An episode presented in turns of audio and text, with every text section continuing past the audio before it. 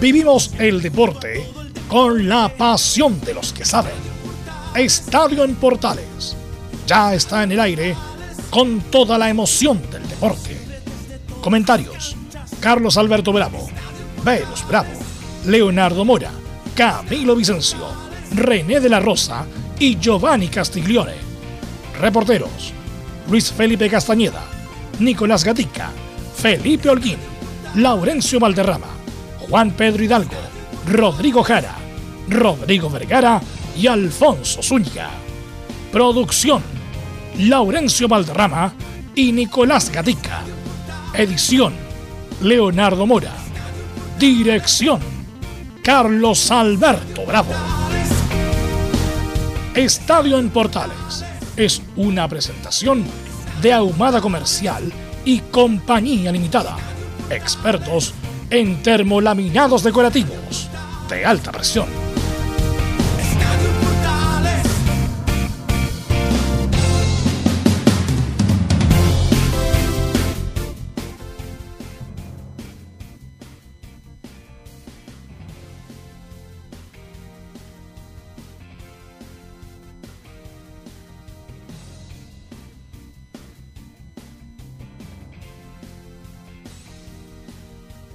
Ahí sí, saludamos a toda la gente que está en la sintonía a través de Portales y la red de Medios Unidos. Comenzamos esta edición de Estadio Portales en esta jornada de día martes 20 de julio. No va a estar Carlos Alberto Bravo y Velus Bravo el día de hoy. Ellos van a estar en la tarde para lo que va a ser el partido de la Universidad de Chile, que cierra la fecha ante Club Deportes Melipilla. Vamos a estar, sí, por supuesto, con todas las informaciones en esta jornada de día martes, donde vamos, vamos a saludar, por supuesto, a nuestros reporteros en días claves todavía, porque por ejemplo la Católica todavía le queda otro duelo por la Copa Libertadores, donde vamos a ver si es que continúa en la lucha por la gloria eterna o no. Luis Felipe Castañeda, ¿cómo te va? Muy buenas tardes. Muy buenas tardes, Leo, y un saludo a toda la gente que nos escucha en Estadio Portales. Claro, el todo o nada por la gloria eterna. Hoy día a las 14 horas, Católica estará emprendiendo, emprendiendo rumbo a Sao Paulo, a Brasil, para jugar mañana a las 18-15 horas el partido de octavo de final de vuelta frente a Palmeiras. Novedades tendrían la formación y algunos que no pudieron viajar por lesiones. Todo eso y mucho más en Estadio Portales. Y ya lo decíamos, hoy día se cierra la fecha. La Universidad de Chile se enfrenta a Club Deportes Melipilla, el otro equipo de la región metropolitana, pero de la zona Guasa. De todos esos detalles, de cómo va a estar la cosa en Rancagua, Felipe Holguín, ¿cómo te va? Buenas tardes. Muy buenas tardes, Leo. Gusto en saludarte a ti y a todos los oyentes de Estadio Portales que nos escuchan a lo largo y ancho del país. Claro, hoy día juega la Universidad de Chile, esperemos que pueda salir adelante de este mal momento. Enfrenta a un Deportes Melipilla que entra con ah, varias, eh, en este caso, varias, eh, jugadores eh, estrellas, como entre ellos está Matías Vidangosi y el goleador que tiene Sosa. Eso va a tener que tener mucho cuidado en la Universidad de Chile. Tendremos declaraciones, por supuesto, de El Huevo Valencia. Esto y más en Estadio Portales. Y acá llegó su pedido también, don, Don Felipe, para la gripe y el resfrío, sobre todo los días fríos que uno se empieza a resfriar, hay que cuidarse, pues. También las novedades de un Audax italiano que ayer también terminó de jugar el partido de su fecha. Las novedades con don Laurencio Valderrama. ¿Cómo le va, Laurencio? Buenas tardes, Leo Mora, para ti para todos quienes nos escuchan en Estadio Portales Edición Central. Por un lado tendremos las reacciones de Pablo Vitamina Sánchez, el técnico del Audas, quien no se mostró contento con el empate 3 a 3, pese a que el Audas eh, está puntero del campeonato, por lo menos eh, en la cima del torneo junto a la calera. Y por otro lado también eh, tenemos la previa, por lo menos ya iremos repasando las formaciones de Palestino y de La Serena que van a jugar a las 3 de la tarde en el Estadio de la Portada. Estimas, en Estadio Portales. Y Colo Colo, pues con don Nicolás Gatica que ya sigue preparando después del clásico lo que se viene ya para ellos el fin de semana, justamente con el cuadro itálico ahí en el Estadio Monumental. ¿Cómo estás, Nico? Buenas tardes. Claro, Leo, ¿qué tal? Buenas tardes. Claro, Colo Colo se prepara ya para el partido frente a Audax Italiano. Igual, eh, por ejemplo, ayer en un programa el Colo Gil sigue eh, hablando del partido que piensan por ahí que pudieron haberlo ganado, pero que bueno, se sintió que el partido era para un triunfo, pero obviamente lamentablemente no pasó del empate y ahora por supuesto se centran en el duelo del fin de semana y claro, a ver si alcanzamos a tener la palabra de Gabriel Costa que habló hace algunos momentos. Y también saludamos a don Camilo Vicencio, que ha tenido una paciencia de oro, sobre todo en la media hora anterior. ¿Cómo te va, Camilo? Buenas tardes. Muy buenas tardes, Leo, para ti y para todos los auditores de Estadio en Portales. Así es, con ya con pensando en lo que va a ser el partido de la Católica, que esperamos que por el, por el fútbol chileno que pueda seguir avanzando está complicado, pero por lo menos tiene la esperanza. Bueno, y vamos a revisar los titulares entonces con Nicolás Gatica y la síntesis de lo que viene para esta jornada en Estadio Portales Edición Central, Nico. Exactamente, porque comenzamos justamente con el fútbol chileno, donde Ñublense perdió una buena oportunidad de quedar puntero tras un empate sin goles ante Everton en Viña. Incluso tuvo la más clara del partido, pero el portero Tornacholi le tapó un penal al ex Universidad de Chile, el Nico Guerra. Hablando del cuadro ruletero, lamentablemente Everton lamenta el sensible fallecimiento de Daniel Escudero Pizarro. ¿Quién es? El máximo goleador en la historia del club con 123 anotaciones y por supuesto uno de los grandes ídolos de la institución ñamarina. Ahora nos vamos con los partidos de vuelta de octavo de final de Copa Libertadores. Comenzamos con la suspensión del duelo entre Fluminense y Cerro Porteño que debía jugarse en Brasil. Esto porque el fallecimiento de Alexander Arce, hijo del ex técnico Francisco Chiqui Arce. En otra llave ya dijimos Eduardo Vargas no está por COVID-19 en la revancha entre, entre, el Mineiro y Boca que en la ida igualaron sin goles. A las 20.30 en el cilindro de Avellaneda, Racing de Aires y Mena se enfrentan a Sao Paulo y la ida fue empate a 1. También habrá duelo por los octavos de final de la Sudamericana con presencia chilena. El 18-15, Gremio de Pinares, que marcó un gol el fin de semana por la Liga Brasileña, debe confirmar su triunfo en la ida ante la Liga de Quito. Mientras que el América de Cali del volante Ureña, que también marcó un gol el fin de semana en el cuadro colombiano, visita en Brasil al Paranaense que ganó en la ida 1 a 0. Nos vamos ahora con los Juegos Olímpicos de Tokio, donde la madrugada de este miércoles debuta Chile en fútbol femenino ante Gran Bretaña. El equipo dirigido por José Letelier integra el grupo E junto a las británicas, Japón y Canadá, potencias mundiales de la categoría. Dentro de la ne negativo, la pesista María Fernanda Valdés sufrió una subluxación de hombro durante el entrenamiento de ayer, pero según sus médicos, esta lesión no le impediría viajar de momento a Tokio. Lo que sí ya es definitivo es, la baja de la taekwondista Fernanda Aguirre que dio positivo a su llegada a Tokio. No podrá participar de este torneo porque debía competir el día sábado y tiene que hacer cuarentena de 10, 10 días, por lo tanto no alcanza. Y obviamente ya tuvo palabras donde lamentó su no presencia y también dijo que puede ser un falso positivo. Vamos a ver qué sucede con aquello. Esto y más en Estadio en Portales. Ah, entonces los titulares con Nicolás Gatica y don Alfonso. ¿Habrá soltado la ensalada de lechuga para sumarse al panel de Estadio en Portales? ¿Cómo le va? Sí, ya estamos acá habilitados para poder compartir con ustedes este día. Primero, gracias por la invitación a poder estar acá junto con ustedes en esta, en esta jornada. Claro, y bueno, lo, lo primero que vamos a conversar, Alfonso, es un tema que a lo mejor eh, en los medios en general pasa un poquito de lado y colado, que tiene que ver con lo que va a pasar esta madrugada en la iniciación por parte de, de los chilenos en la participación de los Juegos Olímpicos de Tokio 2020, que se juegan en el 2021 y que además comienzan con una mala noticia que ya la han comentado eh, bastante los medios que se especializan en el polideportivo, es que con, hay un chileno, una chilena, que lamentablemente tiene COVID-19 y que es la primera baja de la delegación, podríamos decir, de esta participación que comienza en la madrugada de mañana. Claro, lo de Fernanda Aguirre, que era inesperado, esa es la verdad, era inesperado porque ella partió desde Europa, estaba, estaba compitiendo ahí en Europa, preparándose para la cita, y partió, y partió a Tokio con los exámenes negativos. Y le ha pasado a varios deportistas que han llegado a Tokio y en Tokio han tenido positivo de COVID. Y eso es lo más extraño de todo esto.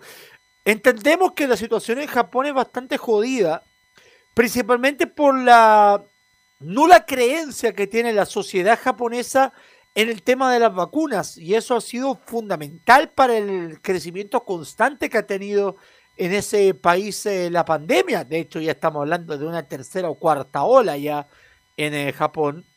Y bueno, lo de Fernanda Aguirre lamentable porque nadie quiere, esa es la verdad, nadie quiere perderse una, una cita olímpica por, eh, por estos motivos. O sea, todos viajan a Japón limpios, eh, sanos, y que te encuentres con esto de verdad que es desagradable, porque lo, para peor no puedes volver a Chile inmediatamente, sino que tienes que hacer una cuarentena de 10 días y someterte a nuevos exámenes para después salir acá. Entonces, es muy complicado lo que está viviendo la, la, taekwondo, la, la, la deportista, Sí. la, jugadora- la deportista taekwondo. Entonces, es bastante complejo. ¿Qué quieres que te diga?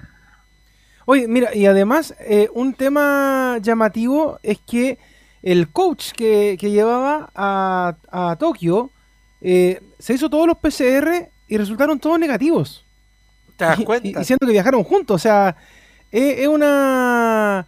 Es una situación eh, bien particular, bien compleja, Camilo, además, porque uno puede decir que desde el país de origen, en este caso, por ejemplo, las mismas deportistas, deportistas que han salido de Chile, eh, salen todos limpios, pero allá con la situación que decía recién Alfonso, bien complejo, o sea, pueden competir en cualquier cosa y eh, de una competencia a otra eh, terminar con- contagiados.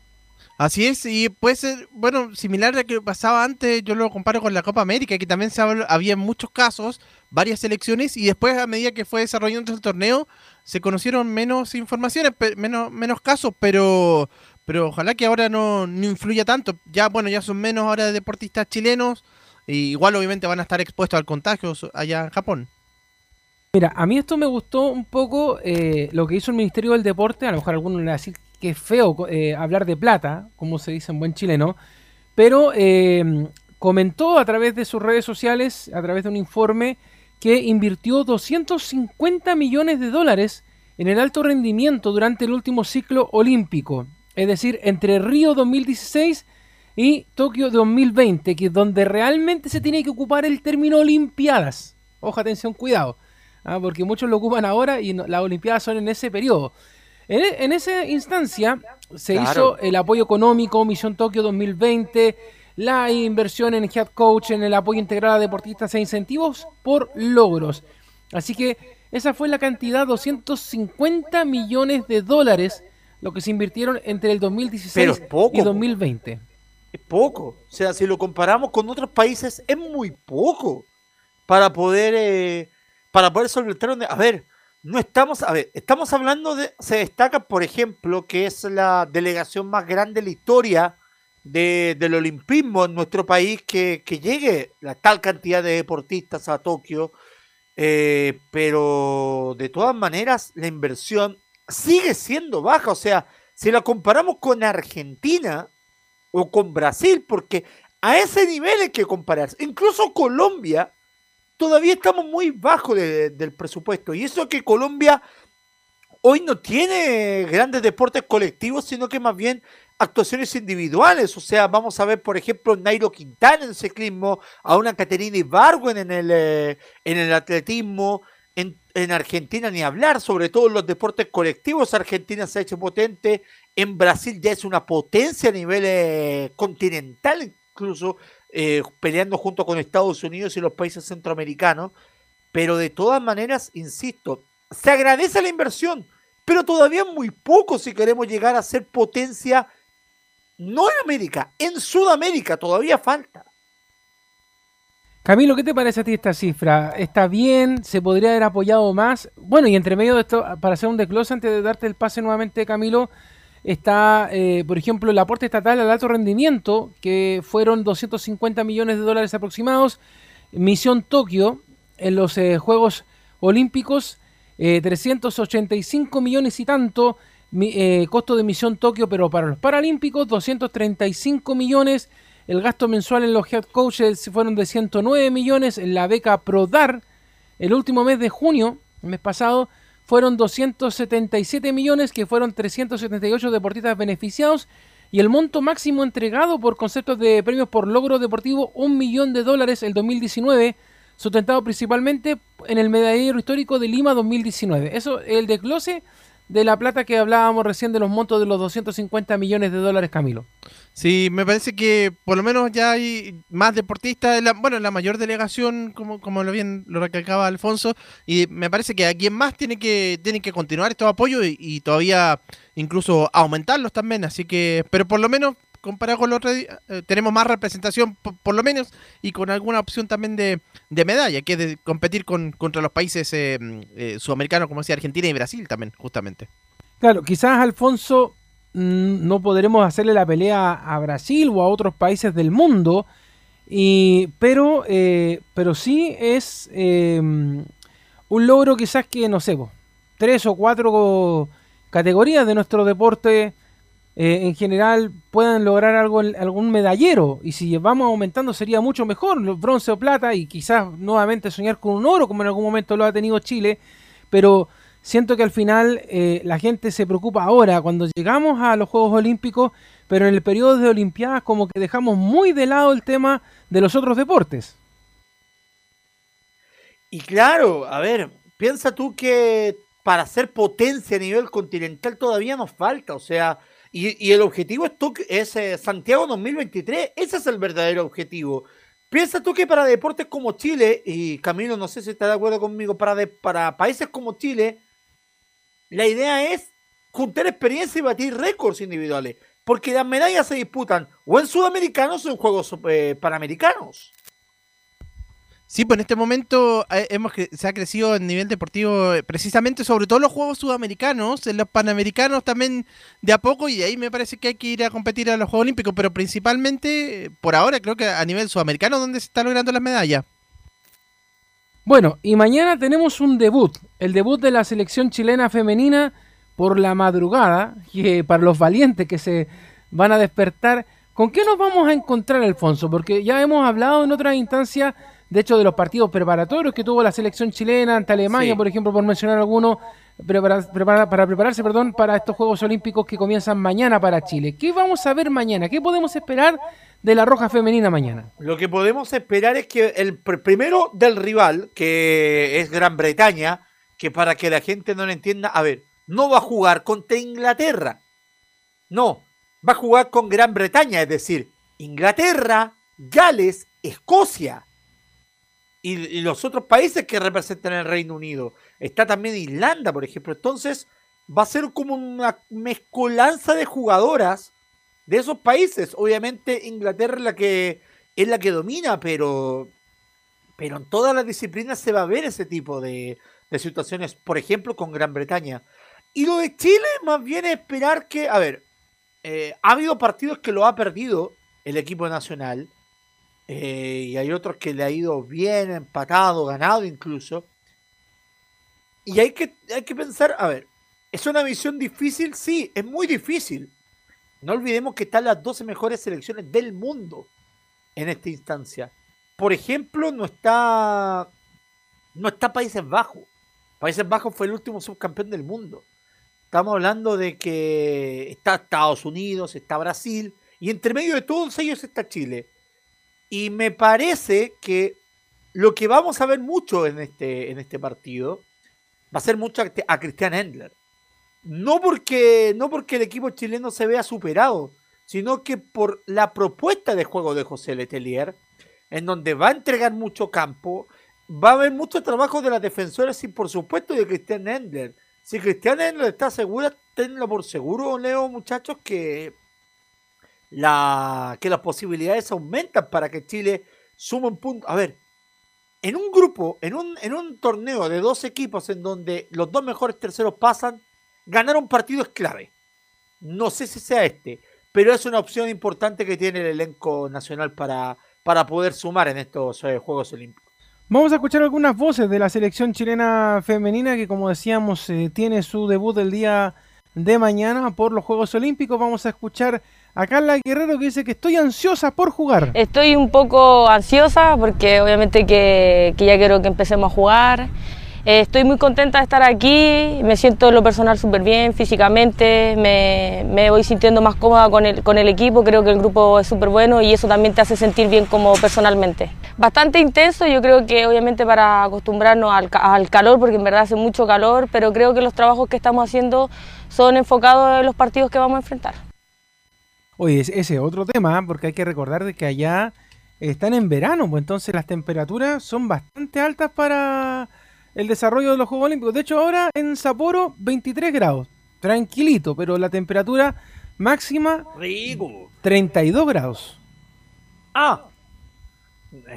O sea- hay que, hay que respetarlo. ¿ah? Claro, o sea, son 32 grados. De hecho, hoy día en Santiago vamos a tener 27 y ya sentimos calor. po.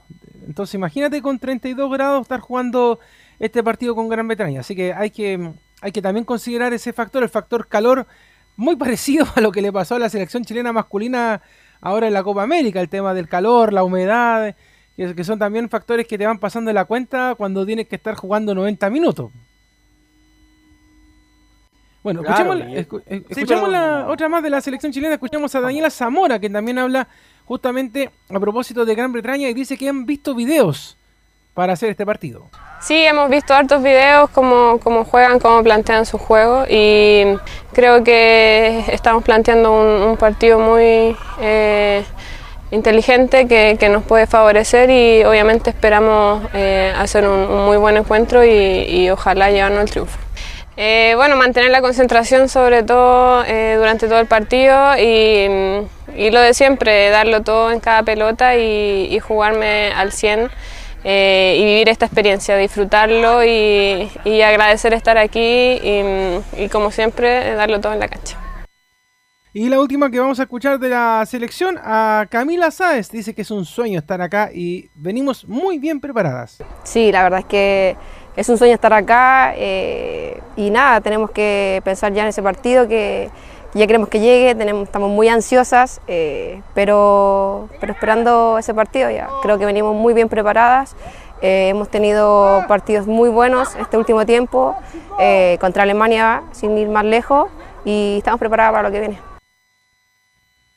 Hay entonces, por supuesto, toda la información y a partir ya de mañana vamos a estar, por supuesto, informando a través de Estadio en Portales en la edición AM, en la edición central, de cómo vaya a ir avanzando el, meda- el medallero, cómo van a ir también desarrollándose estos eh, Juegos Olímpicos para nuestro país, con todos los representantes que tenga, con todas las disciplinas, porque es interesante también ir contando, obviamente, el eh, horario, todo lo que vaya a pasar con nuestros deportistas. Porque, por ejemplo, para dejarlo claro, mañana 3.30 Chile se enfrenta a Gran Bretaña en el fútbol femenino. El día viernes, recién ahí es el salto para lo que va a pasar con los otros deportistas a las 12 de la noche.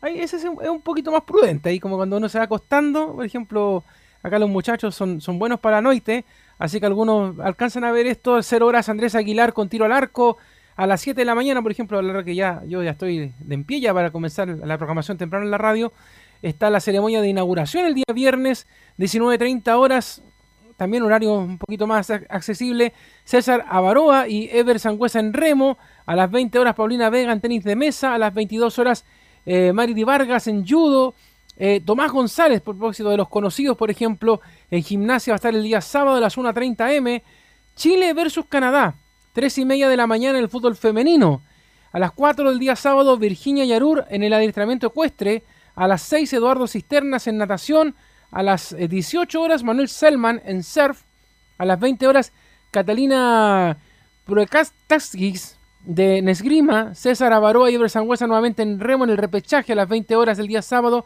Francisca Crobeto, ah, que tenemos el gusto de conocerla, la Panchita Crobeto, en tiro skid a las 20 horas, Eduardo Cisternas en natación en caso de avanzar a la final, eh, los primos Grimalt versus Brasil en el voleibol playa el día sábado a las 10 y a las 23 horas Clemente Seguel Vela eh, y Tomás Barrios en tenis. Se espera sorteo para confirmar ese horario. Eso es un poquito del adelanto de lo que se viene en estos días en, en todo lo que tiene que ver con los eh, chilenos participando en eh, los Juegos Olímpicos de estos días, Alfonso Camilo.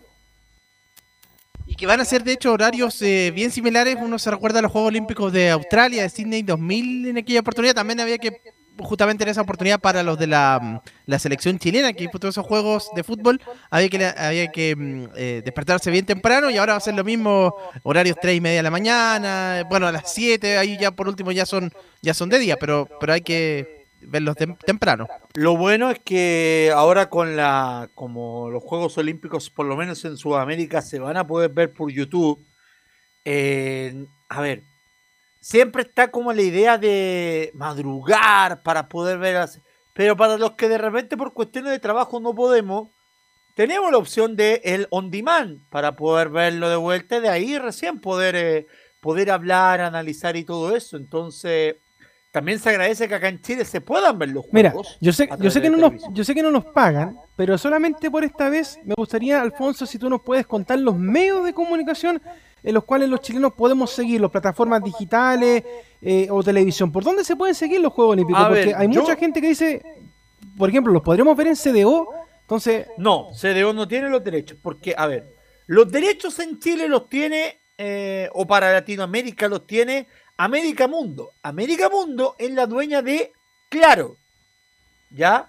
Entonces, quienes tengan Claro Sport en su en sus eh, operadores, BTR, por ejemplo, eh, Claro, obviamente no, perdón, Claro, eh, a través de esa señal, van a poder estar viendo los juegos.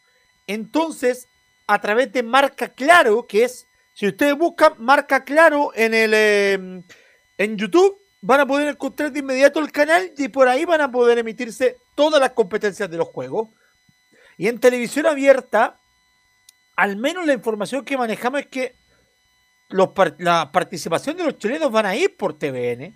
De hecho, tengo entendido que el partido de que el partido de la selección chilena de, de mañana va precisamente por esa vía, pero, pero hasta ahora no han confirmado, de hecho, desde, desde TVN no han confirmado el tema. De hecho, estoy revisando acá la, la programación en vivo y no aparece nada de el partido de Chile con eh, el partido de Chile con Gran Bretaña el día miércoles, pero la información que tenemos es que va a ser por TVN el partido, pero pero obviamente tomando en cuenta que es el día previo, porque los Juegos Olímpicos oficialmente parten el viernes.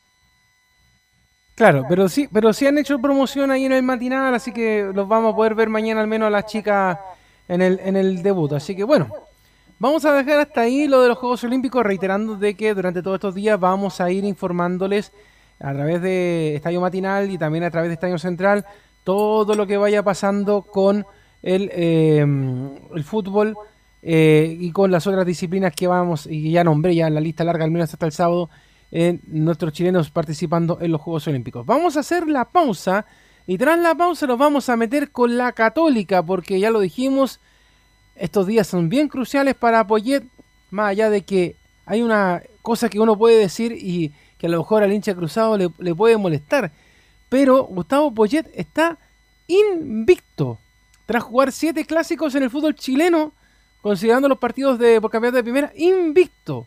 Está Quintero, Poyet está ahí en el limbo, partido bueno, pero bueno, dejemos todo eso para después porque también quiero escuchar a Alfonso, que quiero ver cómo vio el clásico el fin de semana acá en Estadio Portales. Vamos y volvemos a la primera de Chile.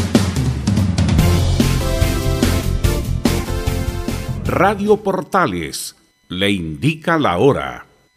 13 horas 59 minutos. ¿Quieres tener lo mejor y sin pagar de más? Las mejores series de televisión, los mejores eventos deportivos, equipo transportable, películas y series 24/7. Transforma tu TV a Smart TV. Llama al 973-718989. Twitter arroba panchops. Visita www.radiosport.cl, el sitio web de la Deportiva de Chile. Programas, noticias, entrevistas y reportajes, podcast, radio online y mucho más. Todo lo que pasa en todos los deportes lo encuentras en www.radiosport.cl. La Deportiva de Chile en Internet. Porque lo bueno puede ser aún mejor. Prepárate a conocer la evolución de la Primera de Chile. Bienvenido a Portales Digital. Ingresa ya a www.radioportales.cl y descubre nuestra señal en vivo en audio y video, además del tradicional 1180m. Mantente al día con las últimas informaciones de Chile y el mundo e interactúa con nosotros a través de nuestras redes sociales en Facebook, Twitter e Instagram.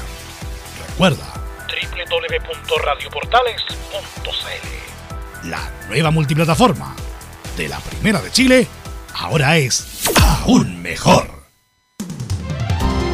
Termolaminados de León, tecnología alemana de última generación. Casa Matriz, Avenida La Serena, 776 Recoleta. Foro 22 622 56 76. Termolaminados de León.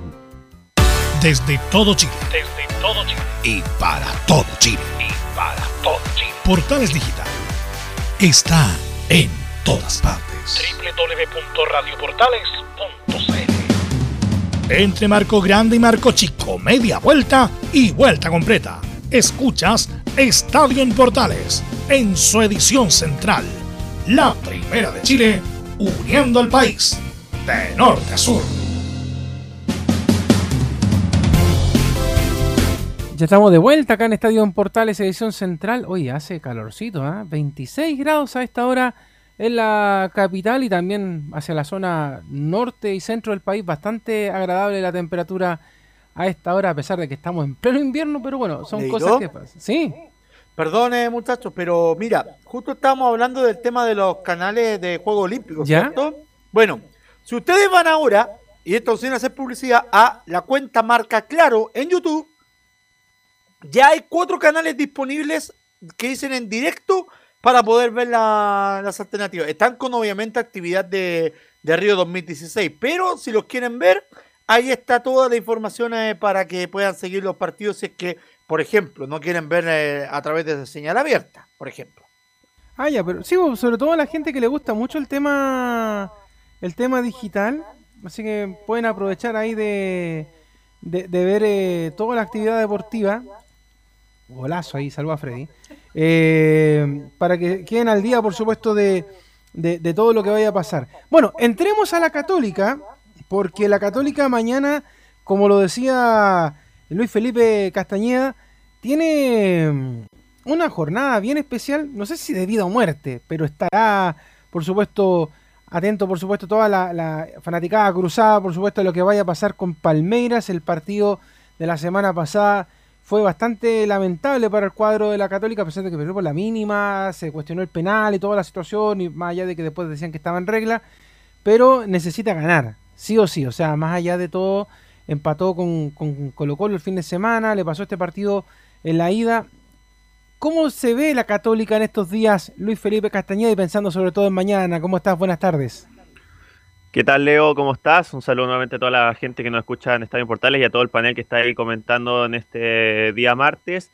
Claro, porque mañana a las 18.15 horas en Sao Paulo, Católica se va a estar jugando esta última opción de seguir vivo en la Copa Libertadores, enfrentando a Palmeiras en este partido de vuelta. Tiene sí o sí que ganar y que obviamente eh, marcar ese gol de visita que le marcó acá a Palmeiras, que también es, es bastante importante a la hora de ver este tipo de eliminatorias. A las 11 de la mañana del día de hoy se realizó un banderazo por parte de los hinchas cruzados a las entradas de San Carlos de Apoquindo previo a que el equipo se fuera. Había alrededor de unos 50, 60 hinchas más o menos. Un día martes a las 11 de la mañana también muy difícil que haya tanta convocatoria. Pero ahí lo- los jugadores también lo subieron a sus redes sociales y se mostraron bastante contentos y motivados con el apoyo de la gente. Y en este minuto, siendo las 14 horas con, con 4 minutos, ya el, avión está en el aire, ya está volando Católica en su avión rumbo a Sao Paulo. A eso de las 18, 15 horas estaría llegando a Brasil para ya concentrarse lleno en el hotel y preparar este duelo de mañana frente a Palmeiras. Varias novedades dentro de los que viajaron a, eh, a Brasil, algunos se quedaron por lesiones, otros reaparecieron en las nóminas. Eh, por ejemplo, Gonzalo Tapia, que lo decíamos, finalmente tuvo una lesión muscular, estará afuera un par de semanas, se queda en, en Chile. Luciano Agüet también tiene una fractura en su pie izquierdo y de hecho es muy posible que tenga que ser operado, así que también se queda en Chile y se perderá varios partidos más, no solo este de Copa Libertadores. Los que sí sorprenden y vuelven a las citaciones y a viajar a rumbo a Brasil son Gastón Lescano, que ayer hizo entrenamiento normal, hizo fútbol y podría ser considerado por Gustavo Poyet. Lo mismo Branco Ampuero y Alexander Aravena, que también se recuperaron. Ahí sí que al menos hay un par de jugadores recuperados que viajan con el equipo a Brasil y los que se quedan que son fuertes bajas, lo, lo decíamos, la situación de Gonzalo Tapia que ya es bastante particular y quizás la baja más dura de Católica que tampoco había estado en el partido de ida y tampoco estuvo en el clásico es la de Luciano Agüet que como les decía tiene una fractura y es muy posible que tenga que ser op- operado el jugador argentino de la Católica. Entonces, compleja la situación, Camilo, por lo que nos entrega también ahí Luis Felipe en su informe. Complejo, sobre todo también por lo de Luciano Agüed. Me parece que va a ser larga la recuperación. eh, la comparaban con lo de, Chal- lo de eh, Aranguis, el jugador Pablo Aranguis de la U, que el año pasado tuvo esa misma lesión y estuvo prácticamente dos meses fuera de las canchas. Así que ahí es una, una de las pérdidas importantes. Lo de, bueno, lo de Gonzalo Tapia, que cada vez que tiene minutos es bueno. Se notaba en el partido contra Palmeiras. Tuvo un buen primer tiempo, pero lamentablemente con las lesiones ahí lo están complicando. Y de los otros, Branco Compuero, bueno, ya mm, venía hace tiempo con, con problemas, pero, pero en general, por lo menos, ya recupera algunos jugadores. Y en ese sentido, perdón, eh, le pregunto a Luis Felipe, eh, junto con saludarlo, eh, ¿qué pasa con Clemente Seguel? ¿Clemente Seguel está considerado? ¿Clemente Seguel está, no digo para ser titular, pero vista, en vista de las circunstancias que hay hoy con... ¿Clemente con Gonzalo Monte o Clemente? Sequele, Alfonso? ¿Cómo? ¿Clemente Monte será? Clemente, Mon- Clemente Montes, claro. Sí, usted le está cambiando la apellido. No, Clemente Seguel está confundido con el deportista olímpico, ¿no? Sí. Clemente Montes, eh, ¿qué, qué pasa con él en ese sentido? ¿Está considerado, puede sumar minutos o, o simplemente no es una opción para que, por ejemplo, sea titular el día de mañana ante Palmeiras? Sí, mira, yo titular no, no creo. Lo más probable es que vaya Edson Puch por esa banda, pero ha sido bastante particular lo de Clemente Montes porque las veces que le tocó ingresar antes del receso de Copa América lo hizo bastante bien. Recordarán ustedes que hasta le marcó un gol a Nacional de Uruguay en San Carlos de Apoquindo por Copa Libertadores. Pero siempre que entró Clemente Montes fue en partidos donde Católica tenía el marcador a favor, donde tenía más espacios para la contra y donde ahí se, se aprovechaba mejor la velocidad de Clemente Montes pero en los otros partidos cuando el resultado está más cerrado no, no ha sido opción para Gustavo Poyet. Él lo dijo en una hace un par de meses, hace dos meses atrás, le, preguntaron por eso, eh, por el caso de Clemente Monte, y él dijo que primero lo está trabajando muy de a poco en el tema físico para que se acople bien a, disputar 90 minutos. Y lo otro también que Gustavo Poyet decía sobre el jugador es que esto que les decía, que aprovecha mucho mejor los espacios y cuando los partidos están cerrados es más difícil eh, que, que pueda aparecer.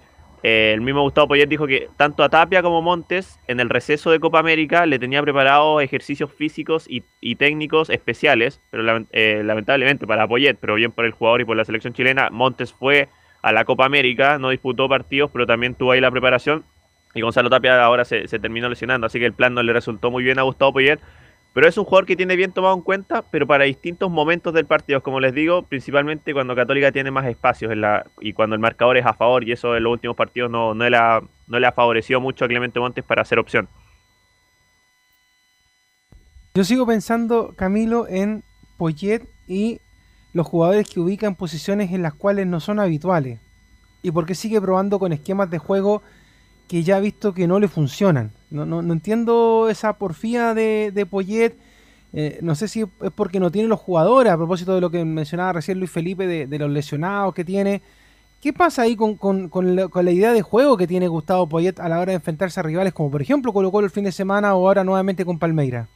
Sí, no, no, no el esquema. Es uno de, los temas que justamente se le ha criticado más al técnico Poyet. Va con el 4-3-3 y si no tiene ese, eh, juega, no, no varía prácticamente, no, no, no realiza cambios. La única vez que lo hizo fue contra Atlético Nacional, que fue 3-5-2 y que jugó bien la Católica ese, ese, compromiso hace unos pocos. Pero el resto ha sido la misma formación y, y claro, no tiene los, digamos, los especialistas como punteros para, mm, eh, para jugar por, por ese sector, porque ahora tiene a Valencia, lo pone, pero Valencia siempre fue centro delantero, pero igual ahora, bueno, ya se ha ido acostumbrando más a rendir.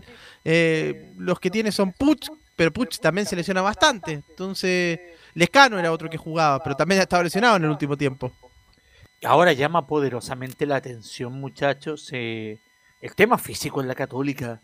A ver, a diferencia de otros equipos en los cuales se veía que no se notaba trabajo, en Católica se ve el trabajo, se, nota, se, se percibe, pero resulta llamativo que ya varios jugadores hayan salido con molestias musculares y eso eh, da, me imagino que da para una señal de alerta eh, respecto al trabajo del, del preparador físico de la Católica, ¿no? Sí, eh, respecto a eso ha, llamado también bastante la atención el tema de las lesiones. De hecho, eh, vamos a escuchar una declaración del Chapa Fonsalía que también se refirió a ese tema, también a cómo Católica ha tenido hartos problemas desde el inicio de temporada con eso. Se le ha cuestionado mucho también al cuerpo técnico de, Gustavo Poyet, son muchas las bajas. Uno, uno recibe el parte médico una hora antes de cada partido y siempre hay un mínimo de cinco jugadores que son bajas por partido, sumado al caso de Gonzalo Tapia también, que ha tenido constantemente desgarros y lesiones musculares, un jugador muy joven además, que tiene solo 20 años. Eh, así que sí, ha sido tema el esto de, las lesiones musculares principalmente, más que por golpes particulares en, en ciertos partidos. Eh, ¿Les parece muchachos que pasemos a escuchar ya las declaraciones del capitán de Católica, el Chapa Fuensalía? Que lo primero que asegura la primera declaración es que en Brasil la Católica tiene que hacer un partido bastante parecido al que hizo en San Carlos en el partido de ida. Em, yo creo que que más que, pensar en qué hacemos, si nos vamos a, ir a, defender o vamos a ir a atacar, yo creo que es muy importante contrarrestar lo que te va a hacer el, rival. O sea, si ellos, probablemente eh, por la experiencia con, con, los equipos brasileños, nosotros tenemos eh, muchos partidos de local donde hemos podido tener cierto dominio, pero de visita ellos te proponen mucho más, son mucho más ofensivos. Entonces, en ese en esa línea, pensando que ellos van a ser un equipo que por ahí nos va a proponer algo más de lo que, de lo que propuso acá, eh, tenemos que contrarrestar eso y tratar de, obviamente, tener el dominio del partido. Sabemos que con equipos como estos, si nosotros cometemos un mínimo error, es muy probable que, que terminemos pagándolo caro. Entonces, son partidos que en concentración tenemos que estar al 100, en organización defensiva tenemos que estar al 100 bueno, y la palabra del Chapa Fuensalía, muchachos, que también hace referencia un poco a lo que ha sido los partidos de Católica en el último tiempo contra rivales brasileños, eh, en, precisamente en Brasil. Eh, por ejemplo, no sé si se acordarán ustedes, el, año pasado, cuando Ariel Holland, la Católica, jugó de visita con Gremio y a ratos controló el partido, lo jugó bien, pero cuando Gremio tuvo dos oportunidades precisas, marcó diferencia y lo ganó 2 a 0. Lo terminó perdiendo, me acuerdo muy bien de ese partido, Camilo, en donde Católica fue claro dominador de las acciones, pero Gremio apeló más que bien a su jerarquía para llevarse ese partido, por lo que recuerdo, ¿no? Sí, pues eso fue cuando, cuando recién se reanudó el fútbol el año pasado, por, ahí un par de fechas después, y claro, la Católica tuvo algunas opciones mediante, recuerdo, juego aéreo, eh, pero ni siquiera fue un equipo que lo salía a atacar gremio en los últimos minutos, en dos jugadas, eh, convirtió los goles.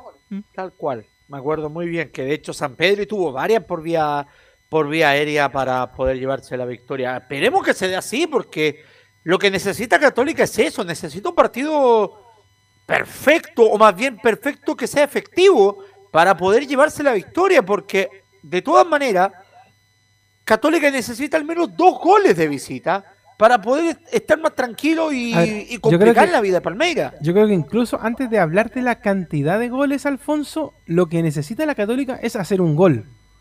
O sea, mira lo que te estoy diciendo porque siento que la Católica en estos últimos partidos ha perdido justamente la explosión ofensiva. De hecho, eh, perdón que lo diga en el sentido figura, ayer a mí no me tocó estar en el programa, pero me da la impresión de que el partido del, fin de semana, por ejemplo, con Colo Colo era como el, famoso, corta tú, no, corta tú.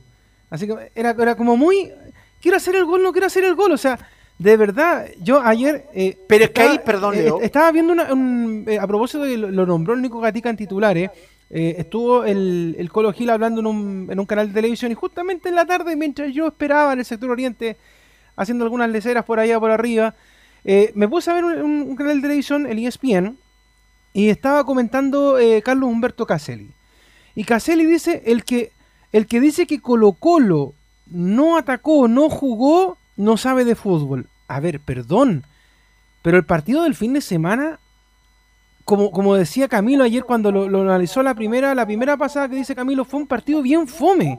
Es que fue malo. La Católica, a ver, y de hecho, el, jugador del partido para la Católica fue el Zanabria Pérez. ¿Y eso qué, qué, te, qué te significa? Que no tuviste poder ofensivo que no tenían los jugadores, los intérpretes para atacar, cosa pero que, por la semana pasada hablamos con el Pero es que por eso, Leo, más allá de que, de que, de que digas tú que necesitas gol, necesita ser efectivo la Católica. Claro, porque tú me, lo, que pasa es que tú me dices que tiene que hacer dos goles, pero yo te digo, primero tiene que hacer un gol, porque a la Católica le está costando eso en primer lugar. Y, y segundo, después de hacer el gol, mantener ese resultado y abultarlo. Porque a la Católica lo que le está pasando es que marca un gol y después deja el segundo tiempo para que el equipo rival se le venga encima y le libera todos los espacios por todos los frentes de ataque hacia la Católica, me refiero a los frentes defensivos, y, le terminan empatando los partidos o termina complicada o termina ganando, pero con la gente de, la Católica rezando Padre Nuestro y Ave María, porque la verdad es que es complejo el momento de la Católica y, y eso es lo que también molesta de la irregularidad de Pochet, porque tú no ves el mismo, la misma católica del, del año pasado, por ejemplo, que era una católica que era ofensiva, que atacaba, que a lo mejor no lo hacía bien, pero no lo hacía, pero lo hacía. Pero es que si te quedas conforme con un partido que pierdes, eso, eso, eso es lo que me llama la atención. Que exista conformidad en el técnico de Católica por un partido que perdiste. Está bien, lo jugaste bien, perfecto. Pero ya basta de valorizar o de eh, valentizar, y no sé si existe esa palabra, pero hacer como de valiente que Católica jugó bien, pero perdió no jugó bien. Y, lo mismo con el empate, si el empate para Poyete es un triunfo y no debería ser así. No, debería conformarse con Camilo con decir, no, mira, sabes que empatamos, al menos empatamos. Y eso no, no, no es bueno, no es sano. No, pues tendría que ver, obviamente, a buscar el triunfo. Aparte, como se dio el empate, si fue la figura Sebastián Pérez, significa que, que fue Colo Colo el que tuvo más, el que tuvo más opciones, que tuvo la, la más clara primer tiempo. Y de hecho, no sé, Luis Felipe estuvo en cancha ese partido. No recuerdo una llegada clara pero clara, de Católica. No la recuerdo. Y, se le exige más a Católica porque Católica hoy por hoy es el mejor equipo del fútbol chileno. Entonces, tiene que estar a la altura de las exigencias. Y la, y la exigencia que hoy tiene Católica es de el mejor equipo de Chile, el único que está compitiendo en Copa Libertadores. Entonces, no vengamos a bajar un poco la carga porque supuestamente no está a la altura de los equipos brasileños o argentinos que son los que predominan en la Copa. Si eres el mejor equipo de Chile, tienes que demostrar con hechos que él es el mejor equipo de Chile. Y hoy Católica, en el partido ante, ante en el partido de ida, tuvo errores caros que, más allá del arbitraje, tuvo errores caros que le costaron la derrota. Y ante Colo Colo pudo haberlo perdido fácilmente, y, lo dijo Poyet, se, se, empató casi de milagro. Entonces, se le exige un nivel a Católica en el cual me parece que Poyet no ha estado a la altura de esa circunstancia. Luis Felipe. Así es, justamente lo que dicen ustedes sobre la falta de gol. Hace cuatro partidos que Católica no marca un gol y lo más llamativo es que tres de esos cuatro partidos fueron jugados en San Carlos de Apoquindo. Escuchemos una más del Chapa Fonselia que se refiere justamente a la falta del gol del equipo. A ver, es que todos los partidos son distintos. Si, vamos a, a, contar, claro, son cuatro partidos que no hemos convertido, pero en algunos hemos generado bastantes situaciones y no pudimos concretar por distintos motivos, por el arquero, porque pegó en el palo, porque rebotó en algún defensa. Y, a veces son rachas, son rachas que, que uno, uno trae. Nosotros el partido fin de semana con Colo Colo, más allá de que no generamos tantas situaciones, tuvimos un par de oportunidades claras donde podríamos haber convertido, lo mismo pasó con Palmeira. Entonces, yo creo que, son cosas que se van acumulando, pero, pero y algo que tenemos que claramente eh, mejorar si queremos ganar los partidos, porque el, gol es la clave para ganar el partido. Ahí la palabra Chapa fue salida respecto a lo que hablaban ustedes muchachos de la falta de gol y escuchemos la última de lo que hablamos, las constantes lesiones tanto de Tapia como del resto de los jugadores. Hablemos también, escuchemos también lo que dijo el capitán de, de Católica respecto a las constantes lesiones que hay en el equipo.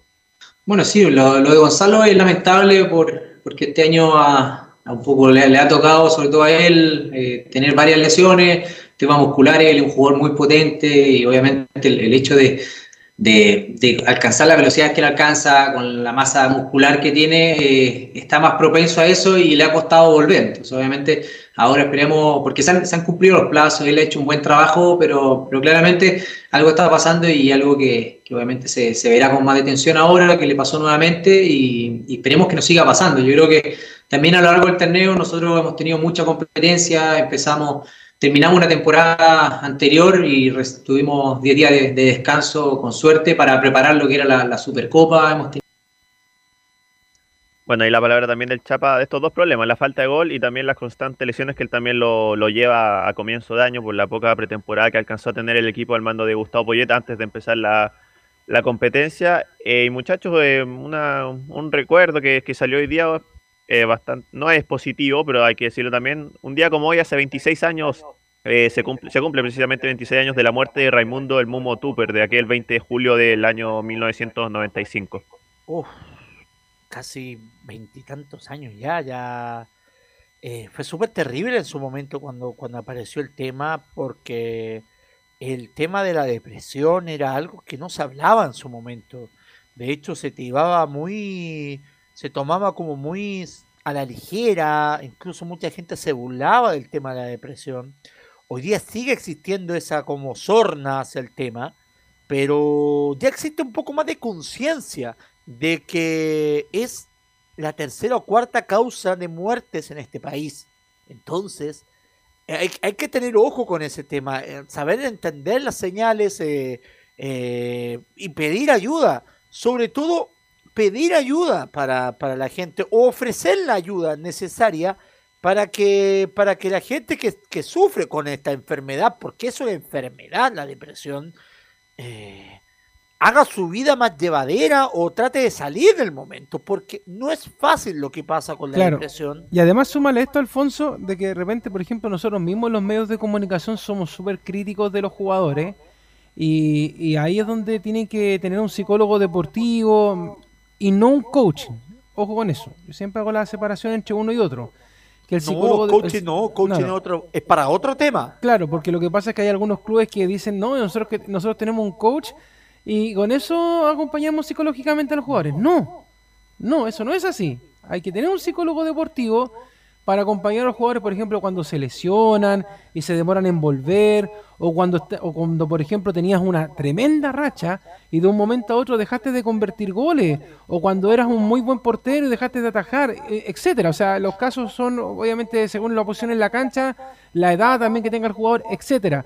Entonces, cuando uno recuerda la figura de Raimundo Tupper, además que eh, el tema de su funeral y el dolor fue transversal, o sea, todo el mundo del fútbol en ese tiempo sintió la partida de, de Raimundo. De hecho, uno cuando llega a San Carlos de Apoquindo y mira hacia la cordillera, te encuentras con ese memorial y, y empiezas a recordar también esos momentos especiales de un jugador que tenía un futuro pero muy próspero en el cuadro de la franja y que lamentablemente de un momento a otro te encontraste con, con ese momento y recién ahí empezaste a atender e incluso yo siento que estamos muy en deuda en, en el deporte en Todavía. general con el tema de los psicólogos. Yo creo que hay que acompañar a los muchachos, a los jóvenes, incluso a los que ya eh, tienen años de circo, como se dice, y que son jugadores talentosos, también hay que acompañarlos. Y eso hay que, hay que, hay que ponerle acento, hay que ponerle ojo, y la figura de Raimundo Tupper, por supuesto, es algo que ayuda bastante en el fútbol chileno, así que también, obviamente, un abrazo a toda la gente de la Católica de todos los tiempos, a los exjugadores que estuvieron con él en ese trágico momento y que ahora están en algunos medios de comunicación, otras que ya- ya no están. Y también, por supuesto, las generaciones más actuales de Católica que también obviamente tienen como referente a Raimundo también como, como un espíritu de superación, como algo que se puede superar ante cualquier problema y eso también es bueno nunca olvidarlo en esta figura de este jugador de la Católica, muchachos. Y de hecho que era obviamente muy querido por los hinchas, incluso el, lugar de entrenamiento, ahora también eh, donde, donde está la Católica en San Carlos Apoquindo se llama justamente Raimundo Tupper Lion eh, o Raimundo, Raimundo Tupper, así que siempre está en el recuerdo de los hinchas de la Universidad Católica. Y como dice el dicho, no hay persona, la persona se muere cuando se le olvida. Y creo que el mundo es muy difícil que la gente del fútbol lo olvide, los hinchas de Católica no lo olvidan y el fútbol tampoco. Entonces eh, es para que tomemos conciencia también de lo que pasa con este tema. ¿Algo más, don Luis Felipe? No con este recuerdo eh, cerramos el informe. Hoy día lo último, eh, pierde un jugador Palmeiras. Matías Viña, el lateral izquierdo de la selección uruguaya, se va a la Roma, así que ahí pierde a su lateral titular el cuadro brasileño. Una de las pocas bajas que tiene para enfrentar mañana a la Católica. Bueno, entonces mañana revisamos formaciones de los dos equipos y cómo va a ser todo el tema que será transmisión, por supuesto, de Estadio en Portales con el vacunado del gol y el relato de un Cristian Frey que va a estar mañana nuevamente en las transmisiones de Estadio Portales. Un abrazo, Luis Felipe, que esté muy bien. Buenas tardes, muchachos. Buenas tardes. Y pasamos inmediatamente a la Universidad de Chile, antes de irnos a la pausa, para ver lo que va a pasar hoy día. Eh, lo estaba viendo en redes sociales, Alfonso, Camilo, dicen que los hinchas de la Universidad de Chile se tienen que tomar un té de hierba, flores de vaga, agüitas de carmelita, no sé, cualquier cosa que los relaje para ver el fútbol esta jornada. Dejemos que nos cuente Luis Felipe, o sea, Luis Felipe, Felipe Holguín, si es verdad que hay que tomarse todas esas hierbas medicinales para estar tranquilo esta tarde allá en Rancagua. ¿Cómo te va, Felipe? Muy buenas tardes, Leo. Gusto en saludarte nuevamente a ti y a todos los oyentes de Estadio Portales que nos escuchan a lo largo y ancho del país. Claro, eh, bien lo decía en el informe, bueno, en titulares, como digo, eh, la Universidad de Chile tiene que enfrentar un duro partido eh, complicado, lo, decíamos en la semana, enfrenta a un Deportes Milipilla que tiene bastantes jugadores eh, conocidos en el ámbito nacional, como es eh, Matías Vidangosi y el goleador del campeonato Sosa, quien pueden traerle un mala, en este caso le pueden hacer muchos problemas, ocasionar muchos problemas al, al cuadro de la Universidad de Chile donde de hecho eh, también está sonando, eh, ayer empezó a sonar ya una noticia que podría partir al fútbol argentino, estoy hablando al, cuadro del al leproso. Luis Enrique del Pino Mago estaría atentado desde suelo argentino, donde el director eh, técnico Fernando Gamboa lo ha solicitado. Y desde Newell's Old Boys tiraron la oferta sobre la mesa. Y los azules deben determinar si el central de la selección venezolana se queda o se va. La oferta es un préstamo con opción de compra y el defensor que ha jugado mucho con los azules desde su llegada eh, con Caputo terminó relegado en la banca y no fue considerado. De hecho, por Rafael Dudamel, el jugador disputó una muy buena Copa América en el 2021, pero no ha estado en los planes de ningún director técnico desde que eh, llegó desde el cuadro árabe al cuadro de la Universidad de Chile. Entonces es lo que eh, esto sería más o menos uno de los que podría partir eh, al fútbol argentino y con eso la Universidad de Chile, aparte de hacer caja, eh, tendría un puesto vacante en, el cupo de extranjeros. E, eso significaría que a la U le serviría porque podría comprar en cualquier mercado en este caso y también en el mercado nacional que buscaría en este caso cuatro refuerzos sumándole si es que se llegase a ir este jugador venezolano, el llanero. Eh, serían cinco en total a los cupos que podría reforzar la Universidad de Chile, tanto en delantera y en defensa y en medio campo. Pero todavía nos faltan dos semanas, tres semanas para poder rellenar cupos en cualquier equipo de fútbol chileno, muchachos. Así que más allá de los que vayan partiendo en todos los clubes, por ahora hay que jugar con los que quedan, pues Camilo.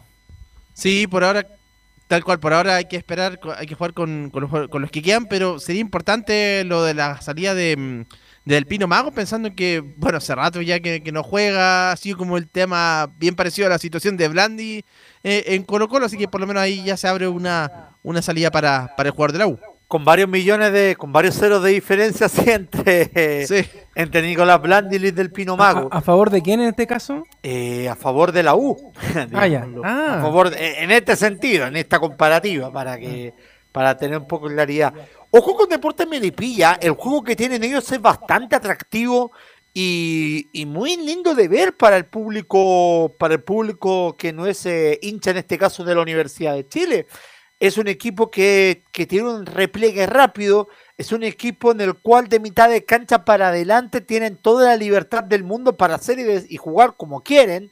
Y eso se ha notado mucho en, los partidos que ha jugado Deportes Melipilla, con, con un Matías Vidangosi que juega donde quiere la cancha y se muestra bastante bien, con un Gonzalo Sosa muy efectivo, eh, con un eh, guerreño que es un, que es un hombre que, va por la banda, que siempre complica, sobre todo en un sector tan complejo para la que es la línea defensiva, en donde, en donde en ese lugar la Universidad de Chile no ha tenido las mejores soluciones y por eso probablemente obviamente Felipe nos va a decir si es que va a utilizar a Ramón Arias por esa zona o si va a jugar con, con Marcelo Morales, pero lo que necesita es reforzar las bandas, tomando en cuenta este apunte, lo de Guerreño y que el mediocampo va a tener que estar muy atento con lo que se mueva Matías Pedangosi, porque no va a estar en una posición estática por la misma petición de John Armijo, que es un técnico, insisto, bastante atrevido y bastante arriesgado, que con tal de exhibir un fútbol atractivo, incluso deja, deja atrás el tema del resultado. Y tuvieron 17 días, eh, Felipe, tras lo que fue la eliminación allá en Conce con Arturo Fernández Vial para poder prepararse para este partido. ¿Se habrá preparado la Universidad de Chile? ¿Cómo ha estado todos estos días ese trabajo eh, a cargo de Valencia, que además tiene, después de los 17 días que han pasado, ahora eh, días claves, porque juega esta semana con Melipilla, con Curicó y después la próxima semana con la Católica? Claro, al respecto de lo que mencionabas tú, Leo, muy bien ahí en ese apunte. Eh, la Universidad de Chile tiene que jugar este partido, después eh, ya eh, viaja a Curicó como calidad de visitante, enfrentará ya el cuadro tortero y después se viene el clásico, el primero de agosto, si es que no me equivoco, Leo, ahí tú me corriges bien, eh, pero es un clásico que yo creo que ahí va a depender mucho de cómo venga la U, de cómo lo hablamos ayer también en La Voz Azul ahí, donde hablaron muchas cosas también al respecto de lo que es importante sumar, sobre todo hoy y en el partido el día domingo, donde la Universidad de Chile tiene que tener ese envión anímico. Eh, si bien eh, la Universidad de Chile no ha mostrado un buen fútbol en líneas generales, pero eh, esa es la autocrítica yo creo que se le hace al huevo Esteban Valencia en este caso, y a los jugadores, también algunos que no han dado la talla en este caso de poder jugar muy buen partidos en, contra Fernando Arturo Vial, en este caso lo, vimos y no, no fue eh, un muy buen partido, se, fueron a penales y bueno, ya sabemos todo lo que ocurrió en aquel partido. Claro, y bueno, ¿cómo está el momento de la U? ¿Qué, dicen en la U? ¿Habló, ¿Habló el técnico respecto a ese tema, a lo que va a pasar? Porque yo te insisto, estos días, más allá de que la U esté tranquila, no buscando técnico, em, debe existir igual cierto grado de presión, porque ahora ya está terminando la primera rueda, después viene la segunda y otra vez viene Colo Colo y otra vez viene la Católica y todavía le queda la Católica pendiente de, esta parte del torneo.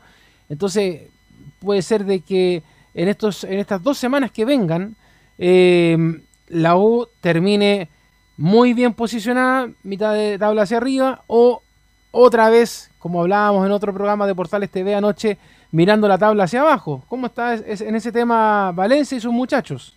Sí, de hecho, en conferencia de prensa habló el huevo Esteban Valencia y, fue consultado por el hecho de, hacer un análisis al respecto de lo que hizo él, del momento actual en lo que vive la U. Pasemos a revisar lo que dice el huevo Esteban Valencia, la primera de Chile, dice, esto se puede revertir. ¿Cómo nosotros podemos convencer a los jugadores de que esto se puede revertir? Obviamente con, con mucha humildad y con mucho trabajo en el día a día podemos sacar esa situación adelante.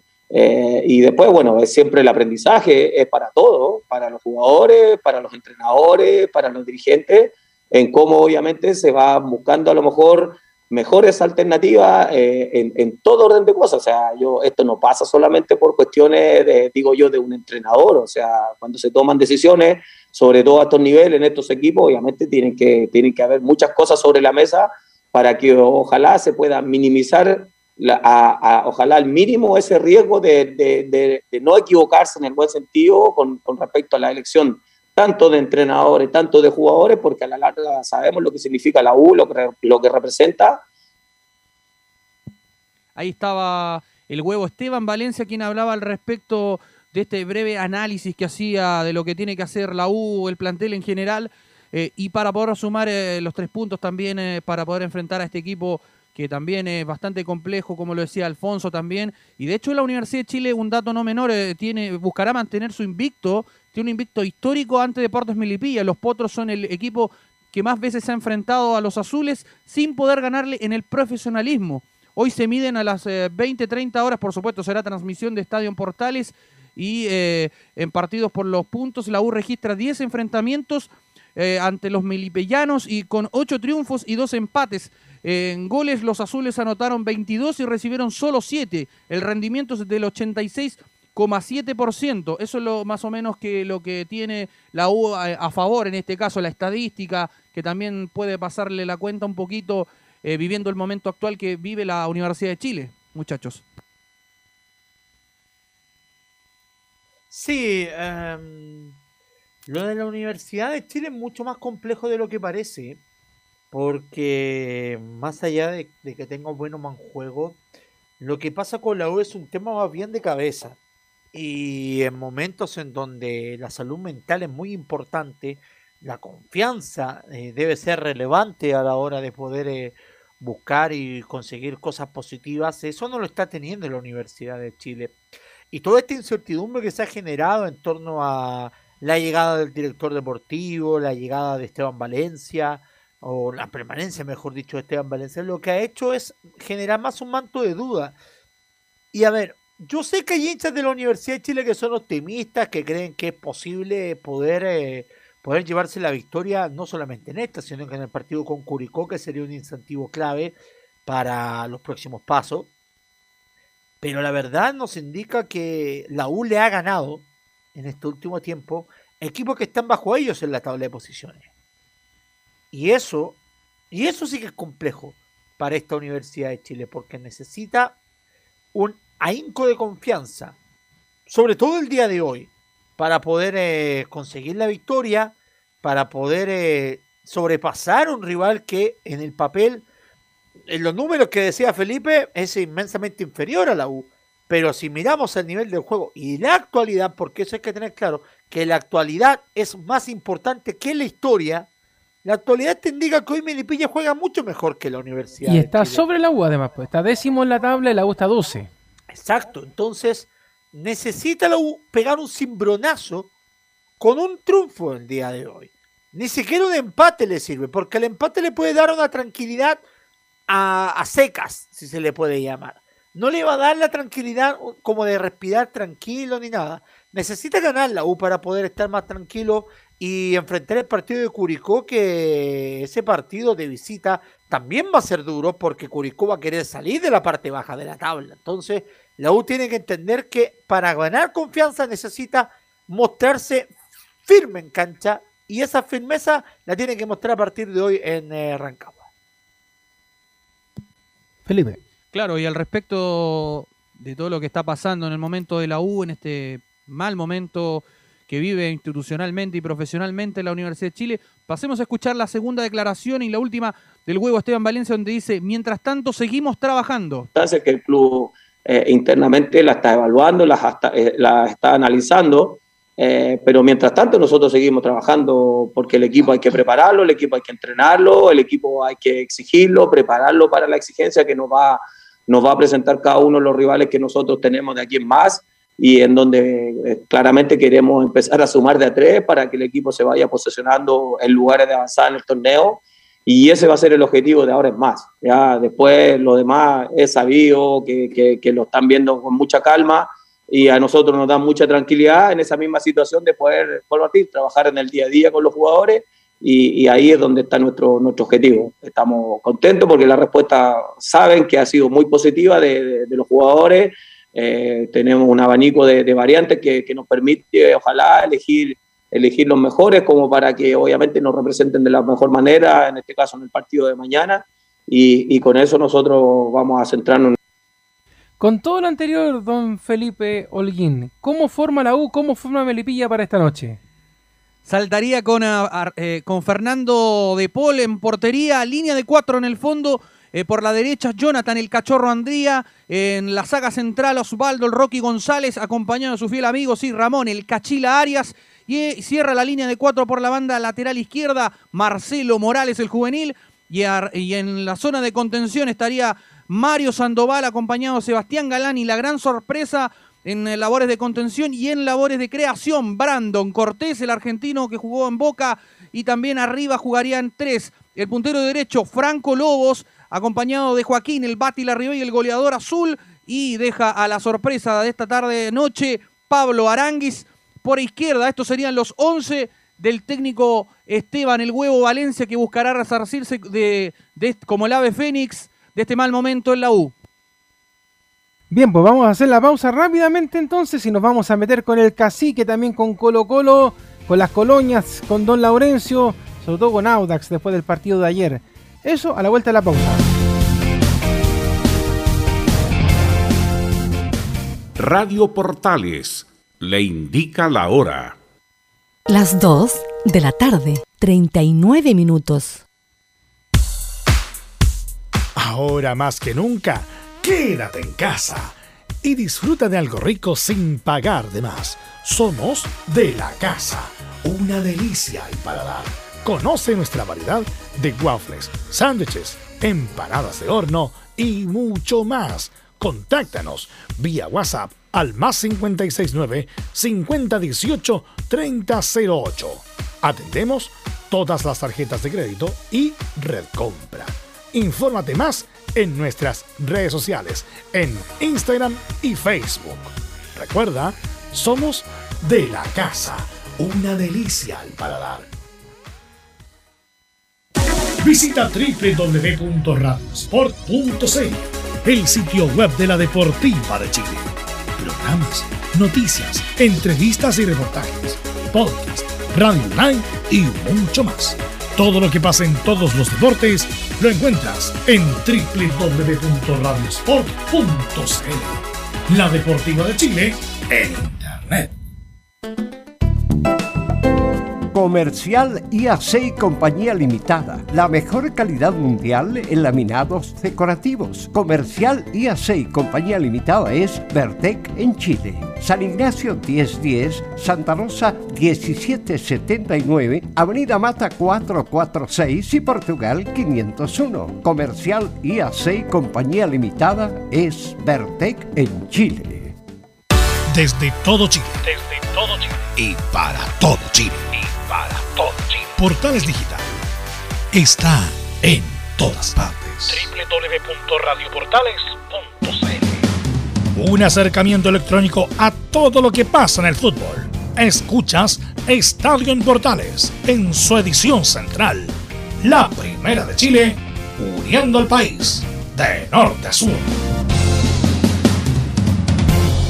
Seguimos de vuelta en el último bloque de Estadio Portales Edición Central y nos vamos con Laurencio Valderrama porque ayer jugó el Audax, pues lo estábamos esperando. Ayer nos contaba Laurencio en la previa cómo se venía ese partido, pero ya ahora desarrollado.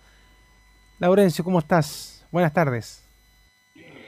Hola, ¿qué tal? Buenas tardes, Leo. Muchachos, renovamos el saludo y justamente con un Audax italiano que dilapidó una clara opción de poder eh, acercarse a los punteros, o sea, o mejor dicho, de quedar como sólido y exclusivo puntero, porque obviamente si ganaba el partido quedaba exclusivo líder del campeonato, pero quedó finalmente puntero acompañado del el cuadro de La Calera, Unión La Calera, eh, curiosamente dirigido por un ex técnico de Lauda, como fue, hoy, como es el Paqui Francisco Meneghini. 20 puntos tienen, tienen ambos equipos, pero de todas formas el Audax se mantiene como el equipo que menos partidos ha perdido en el campeonato, eh, justamente solamente cayó ante Ñublense y eh, sigue siendo una de las vallas menos batidas del campeonato, aunque bueno, se lo preguntamos entre medio al Vitamina Sánchez, que recibió eh, tres goles en el partido ante Huachipato y antes del partido ante los acereros solamente había encajado cinco, siendo la, menos, la valla menos batida del campeonato. El marcador eh, lo abrió temprano Rodrigo Holgado a los tres minutos, luego el mismo Holgado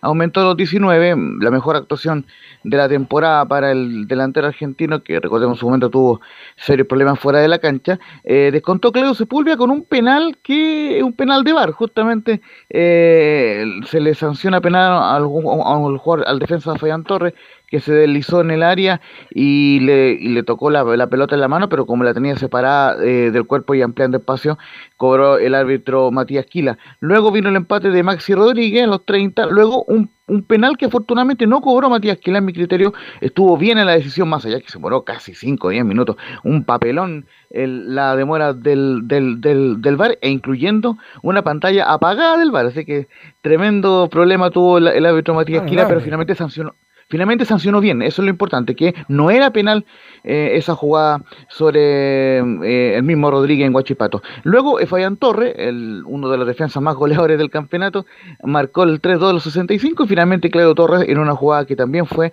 eh, validada por el VAR, empató 3-3 en un partidazo en el estadio El Teniente de Rancagua. no sé si van a comentar algo muchachos, vamos de inmediato con la declaración ahí en hora de tiempo. Escuchemos a Vitamina para empezar a desmenuzar a ver qué es lo que. Ya. ¿Cómo controla el partido en esta pasada, pues este empate?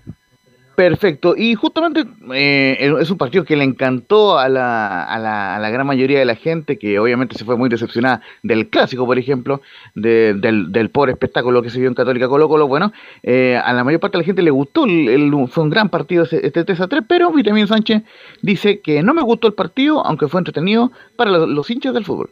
A mí no me gusta el partido. Yo sé, y lo dije a la televisión, probablemente haya sido un partido muy entretenido para que no es hincha de, de Audax o de Huachipato. A mí cuando, cuando la parte emocional supera la parte táctica y estrategia me, preocupa. Hasta de alguna manera dejo de sentirme importante y, es, difícil volver a situaciones normales, que son las que pretendo. Yo le dije a los muchachos digo, el entrenador de, de ellos, con todo el respeto de, de, de, Juan Lubera, que lo conozco y, me gusta como entrenador, es un entrenador que probablemente si le preguntan cómo quiere ganar un partido, dice 5 a 4, y yo soy de los que prefiere ganarlo 1 a 0. Eh, y hoy entramos de alguna manera en, cierta locura y no fuimos inteligentes. Y esa locura, muchachos, era que iba ganando 3-2. Y aparece Torre y le hace el 3-3 finalmente de Guachipato. O sea, eh, es, es, casi una constante con, con Audax Italiano esto de, de ir sobre la ventaja, terminando empatando los partidos. Y de hecho, como decía también el mismo técnico, de estos 1-0 que de repente él pelea. Pero, pero le pasó ahora, el responsable eh, muchachos, es Audax Laurencio. Sí, no, eh, eh, solamente para eh, precisar esta declaración que, quiso explicar Vitamina, es que Audax suele jugar mucho con la posición del balón y Guachipato va por el, como, lo dice el argentino, por el palo y palo. Y, y, y, el Audax cayó en el juego de Guachipato y es un poco lo que lamenta el técnico Vitamina Sánchez, que impuso el juego el cuadro de Lubera. Totalmente. Perdón, Camilo. Sí, es un equipo justamente mucho más, más protagonista lo que tenía, lo que proponía Guachipato justamente y, que, bueno, en el campeonato no le, no le permitió obtener buenos resultados, pero, pero claro, lo de. Em, por lo menos ahora se vio eh, seis goles en el, partido, algo que no se había visto en toda la fecha del campeonato, y también por, por el lado de Audax, que tiene la capacidad de, convertir ahora en este encuentro.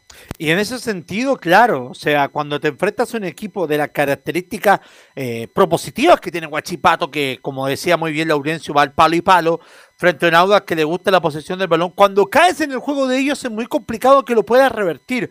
Entonces el Audax eh, pareciera como que se desesperó cuando ya empezó a tener la ventaja y, y, no aprovechó la desesperación de Guachipato para poder controlar, bajar la pelota al piso y poder armar juego. Entonces eso le puede pasar la cuenta, sobre todo que ahora Audax Italiano no es un equipo que está peleando para, la permanencia. Muy por el contrario, hoy el Audax está peleando para entrar a copas internacionales. Y en copas internacionales, cosas así te pueden pasar la cuenta. Entonces, tiene que hacer una buena campaña ahora el elenco, el elenco itálico y suprimir de alguna forma estos errores que va cometiendo con el paso del tiempo. Mira, estaba revisando rápidamente los últimos partidos de Audax Italiano. Le ganó 2 a 0 a Palestino, por ejemplo, en su clásico. Después le ganó 2 a 1 a la U. Estamos hablando antes del receso de la Copa. Y eh, también eh, perdió 1-0 ante Ñublense. O sea, los últimos resultados del Audax no han sido tampoco del, todo malos, más allá de que al técnico no le guste perder el protagonismo, en este caso ante Guachipato o Laurencio. Sí, justamente, y el, a ver, el, gran tema que, mm, que, defendía un poco Pablo Vitamina Sánchez todo este proceso, básicamente, eh, la solidez defensiva, que un poco la perdió el día de ayer justamente con esta situación donde, como les decía, recibió tres goles en un donde solamente había recibido cinco goles en diez fechas, entonces eh, ciertamente hubo un desequilibrio. Y justamente en la 0-3 dice que el partido fue intenso y metimos tres goles, pero no estoy contento con los tres goles que nos metieron. El partido fue intenso, fue, fue de locos, mm, me da la sensación que él colaboró el arbitraje en que sea de esta manera, entonces se entró una locura de parte de los dos equipos que no es habitual en Audax. Por eso eh, a mí no me queda un buen sabor. Digo, bueno, el punto, metimos tres goles, pero nos metieron tres y no, no me pone para nada, para nada, para nada contento. Seguimos ahí arriba. Nosotros sabemos que de alguna manera sabíamos que íbamos a jugar con un equipo muy intenso, que va para adelante, que está necesitado de salir de la situación donde está, y que por otro lado iba, iba a jugar contra un probable líder del, campeonato, con lo cual eso también es un incentivo. En líneas generales, no digo que el partido haya sido malo o que fuimos un desastre, pero fue un partido, sí, entiendo, más emocional que táctico. Y eh, justamente le preguntamos como está en Portales sobre mm, ¿Qué, eh, lecciones puede sacar de, estos tres goles recibidos con miras al partido ante Colo Colo? Recordemos sábado, transmisión de Portales Digital a las 20 horas. Dice en la 05, no me gusta que nos hagan tantos goles, pero esperemos, eh, pero esperamos volver a la solidez defensiva. Sí, sí, obviamente. Claramente uno, uno no puede estar pensando siempre que va a ser 3, 4 goles eh, para darse el lujo de que te metan dos o tres. No es la idea. a mí no me gusta que, nos hagan tantos goles también entiendo si hacemos el balance de, lo que nos ha tocado, hay que tener en cuenta que, si no me equivoco, estoy seguro de que sí nos hicieron tres goles de penal, no sé si más, pero tres seguro, la U de Chile, Ñublense y, y el de hoy, eh, que bueno, en definitiva los considero, sobre todo el, penal de la U de Chile y el de hoy, como, accidentes. Eh, pero obviamente que vamos a tratar de mejorar, ser, volver a nuestra solidez defensiva para, para sentirnos mejor, para sentirnos más a gusto, pues yo creo que si nosotros queremos lograr algo, lo vamos a lograr desde el equilibrio y desde el orden. Y la última que vamos a escuchar de Vitamina Sánchez, justamente el sábado, como les decía, el lindo de, desafío ante Colo Colo en el Monumental. Eh, será la primera vez que Vitamina Sánchez juega ante Colo Colo, porque recordemos, el Paqui Meneghini dirigía al Auto en, las dos veces que jugó Colo Colo el año pasado o la temporada pasada ante el Auto, y dice la 04, será un lindo desafío ante Colo Colo, un equipo que cambió el chip. Sí, sí, un partido lindo, un lindo desafío, a pensar de nuevo, a ver cómo cómo nos rearmamos, cómo nos reorganizamos, cuál va a ser la estrategia. Jugamos contra un buen equipo que cambió el chip respecto del torneo pasado, donde su lucha era otra. Hoy claramente quiere pelear por el campeonato y, sabemos que va a ser muy difícil. Pero bueno, eh, nosotros consideramos y entendemos que no estamos donde estamos de casualidad, con lo cual tenemos que revalidar eh, nuestro, nuestra realidad y nuestro momento. Esa era la palabra de Pablo Vitamina Sánchez, el técnico del Audax, tras este empate partidazo 3 a 3 ante el cuadro de, de Huachipato. Recordemos, el próximo día, sábado a las 20 horas, visitará a Colo Colo en el Monumental. Y cerramos brevemente este informe para darle paso ahí al, al Nico Gatica en Colo Colo con las formaciones de La Serena y Palestino que ya van a salir a la cancha en breves minutos. La Serena jugará con Zacarías López en portería, Rómulo Sanrey, Enzo Ferrario, Lucas Fazón y Vicente Durán en la defensa, Seba Layton, Felipe Jaramillo y Jimmy Martínez en el mediocampo, Daniel Monardes, Jorge Benítez y ojo, Humberto Chupete Suazo, quien vuelve oficialmente a la Serena luego de, toda la Copa Chile. Recordemos que estuvo lesionado, Colo Colo, así que vuelve Chupete Suazo a la oncena de la Serena. Y Matías Fernández, por cierto, en la banca. Y en Paletino solamente hay un cambio entre Guillermo Soto y sale Sánchez Soto, que recordemos se lesionó en el partido ante Colo así que prácticamente la misma no solamente cayó de posiciones. Eh, Christopher Tosali en la portería, Guillermo Soto en la última línea, Pablo Alvarado, Cristian Suárez y Jonathan Benítez en la defensa, Agustín Farías y César Cortés en el doble 5, Misael Dávila, Carlos Piña Villanueva y Bruno Barchochato en labores creativas y el capitán Luis Jiménez como única, como única referencia en ofensiva, único delantero. Serena Palestino van a jugar a las 3 de la tarde y lo informaremos en las próximas ediciones de Estadio Portales. Bueno, pues ya que usted estaba mencionando a Nicolás Gatica, usted mismo salúdelo y preséntelo, pues Laurencio. Mire, algo nunca antes hecho en la radio. Presente usted al Nico Gatica. y ahora presentamos a Nicolás Ignacio Gatica López, el fenómeno, con su informe de Colo Colo y la palabra de Gabriel Costa, por cierto.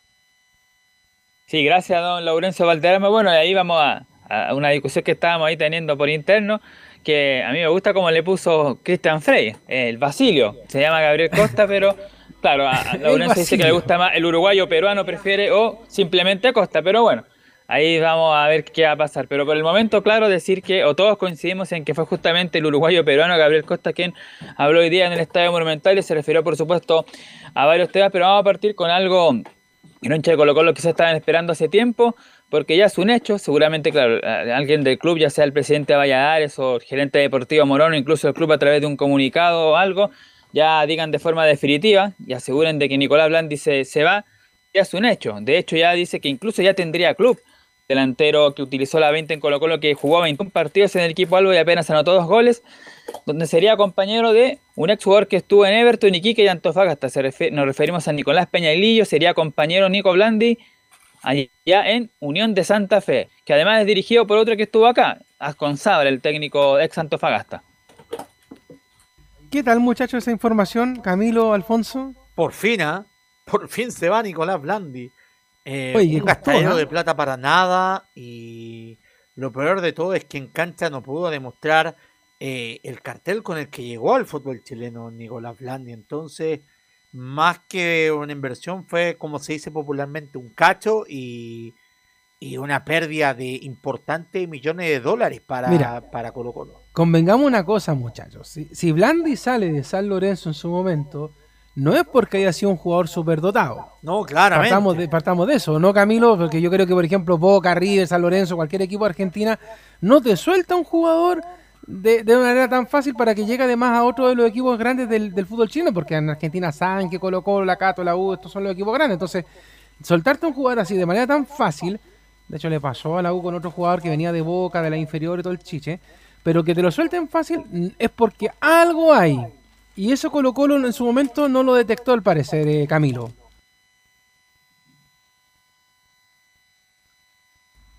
Se fue Camilo, también a comer ensalada. Nico Gatica. Claro, para más detalles sobre esto, decir que hasta el día sábado el delantero argentino y su representante exigían el pago de, atención, 57 millones de pesos correspondientes a una cuota de comisión 2021. Y si bien hubo molestia en la concesionaria, los dirigentes estaban dispuestos a pagar para abrir ese cupo de extranjero. Blandi partirá, como dijimos, claro, Unión de Santa Fe de su país después de disputar 21 partidos y apenas marcar dos goles. El gesto que realizó, el gasto que realizó Blanco y Negro entre el pago de su pase y los meses de sueldo, 70 millones, bordea los 2 mil millones de pesos todo el tiempo que estuvo el, delantero en Colo Colo. Así que de eso se desprende entonces eh, Blanco y Negro en este atacante argentino que ya no va más en Colo Colo y que le están buscando, por supuesto, reemplazante. Un hombre que había surgido ayer era un delantero que estuvo, que pertenece a Racing, que pasó por Cobreloa, que se llama Maximiliano Cuadra, pero ayer Gustavo Quinteros, en un medio amigo, lo descartó. Dice que Cuadra no es el jugador que están buscando. Bueno, entonces se cierra por fin este capítulo. Ahora, como también como le decía Felipe Olguín, Nico, hay que esperar, o sea, tienen que empezar a negociar desde ahora, pero ya hay que esperar hasta agosto para definitivamente ver cuáles son los cambios que podría hacer Colo Colo en, cuanto a refuerzo. Claro, exactamente. Tienen que ver, tienen de aquí hasta mediados de agosto justamente para ver qué alternativas manejan para poder reemplazar a este jugador Blandi. Pero lo cierto, como ya dijimos, que no va a ser eh, Maximiliano Cuadra. Y otra cosa que quedó pendiente del partido del día sábado entre Colo Colo y Católica fue la lesión de Matías Saldía, que ayer Carlos Alberto me preguntaba justamente qué había pasado en ese compromiso. Saldía, bueno, finalmente se le va a poner una, una férula, eso, férula especial para reforzar el hombro. Va a entrenar igual, pero va a esperar igual el día sábado Gustavo Quintero a ver cómo evoluciona. Si no, Maximiliano Falcón eh, volverá a la titularidad junto con eh, Emiliano Mario. Sería la dupla en caso de que Saldivia no se recupere del hombro. Decir que esta lesión que sufrió Saldivia el día sábado la sufrió también el año pasado, perdón, el 2019, en un amistoso, cuando colocó los juegos de esta famosa Copa en Viña con Everton, Católica y no recuerdo qué otro equipo más. Se lesionó el hombro y estuvo un tiempo parado. Esa misma lesión sería. Y eso quieren evitar. Claro, Unión Española. eso quieren evitar que pase eso. Sí, pues ese cuadrangular ese, que se jugó ahí en, en la quinta región, de hecho. Eh, Sí, de hecho él quería seguir jugando, tú mismo lo indicabas, Nico, y después el mismo técnico fue bastante prudente en no permitirlo y parece que tenía razón. Pues, o sea, ahora simplemente que se recupere porque Colo Colo necesita todas las piezas. Ahora, de todas maneras, el reemplazante Falcón no es mal jugador para que esté en la oncena titular del equipo de Quintero. Y ahí está la importancia, Leo, de, de tener los dos jugadores por, por puesto, porque ahora uno se cuestionaba para qué traen a Emiliano Amor en ese momento que había recuperado jugadores Colo Colo y ahora, bueno, se, nota, sale Saldivia en este caso y puede ingresar Falcón, que, ya fue titular del torneo anterior.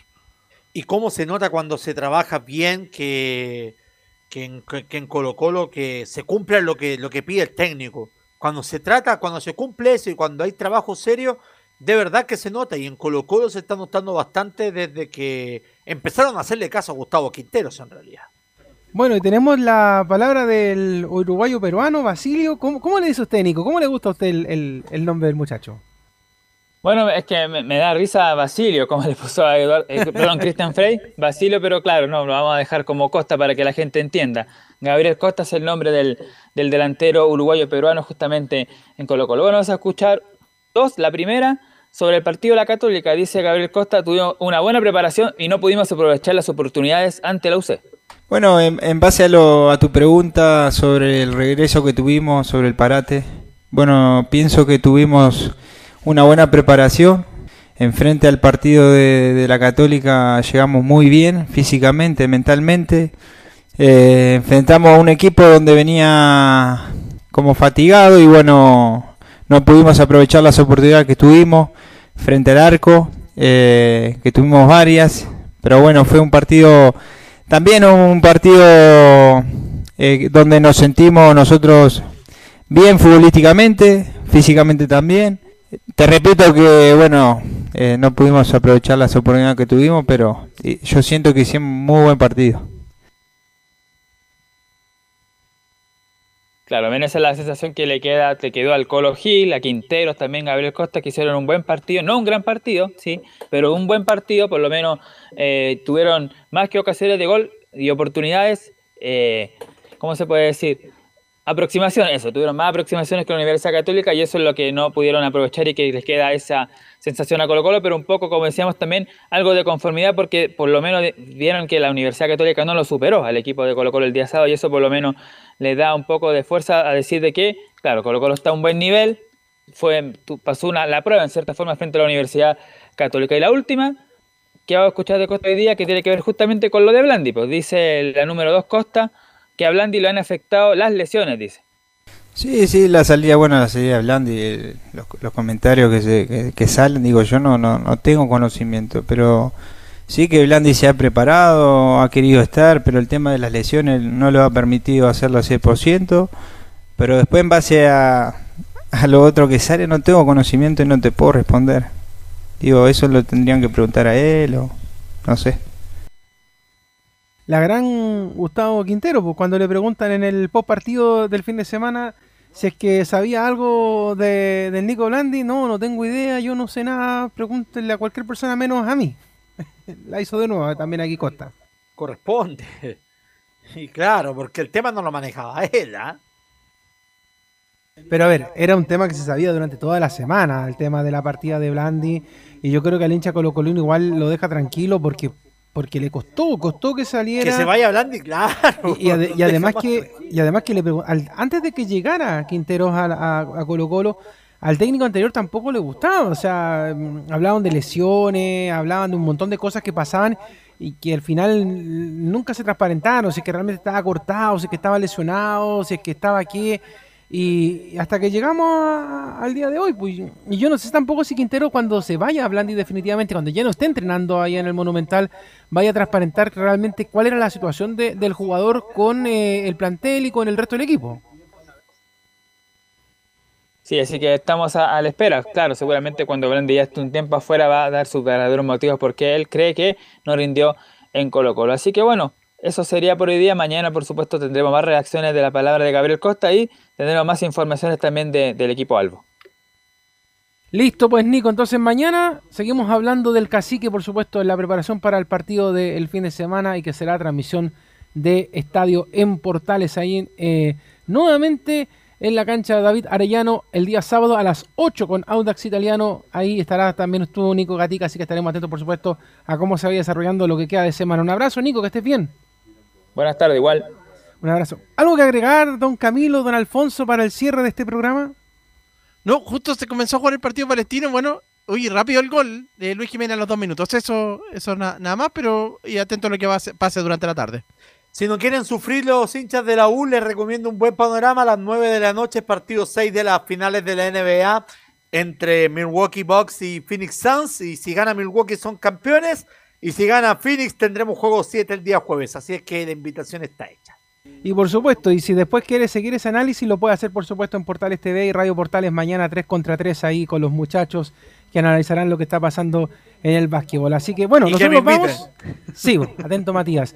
Y nosotros nos encontramos por la tarde, 20 horas al aire en directo desde el Estadio Parque El Teniente para el duelo entre la U y Melipilla. Antes sí, una invitación para, por supuesto, me pero permite, muchas gracias. Sí, pues, Carlos Alberto Bravo con Belu Bravo harán fútbol y algo más un poquito antes para, obviamente, analizar la contingencia de lo que va pasando en esta semana. Así que un abrazo a todos y nos encontramos más tarde en Rancagua para el duelo entre Lau y Melipilla. Gracias Camilo, gracias Alfonso. Abrazos. Siga comiendo su ensalada nomás, Alfonso, ahora sí, que esté muy bien. Chao Camilo. Chao, chao. Esté muy bien. Fueron 90 minutos con toda la información deportiva. Vivimos el deporte con la pasión de los que saben. Estadio en Portales fue una presentación de Almada Comercial y Compañía Limitada. Expertos en termolaminados decorativos de alta presión.